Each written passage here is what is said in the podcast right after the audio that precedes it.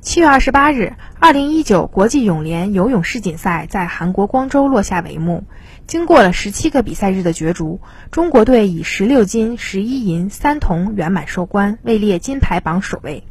不过，游泳项目上，美国队以十四金、八银、五铜的较大优势领先，紧随其后的澳大利亚队拿到了五金、九银、五铜。中国队凭借孙杨和徐嘉余的出色表现，以三金两银两铜位列游泳奖牌榜的第六位。这一成绩也是近六届世锦赛的最差战绩。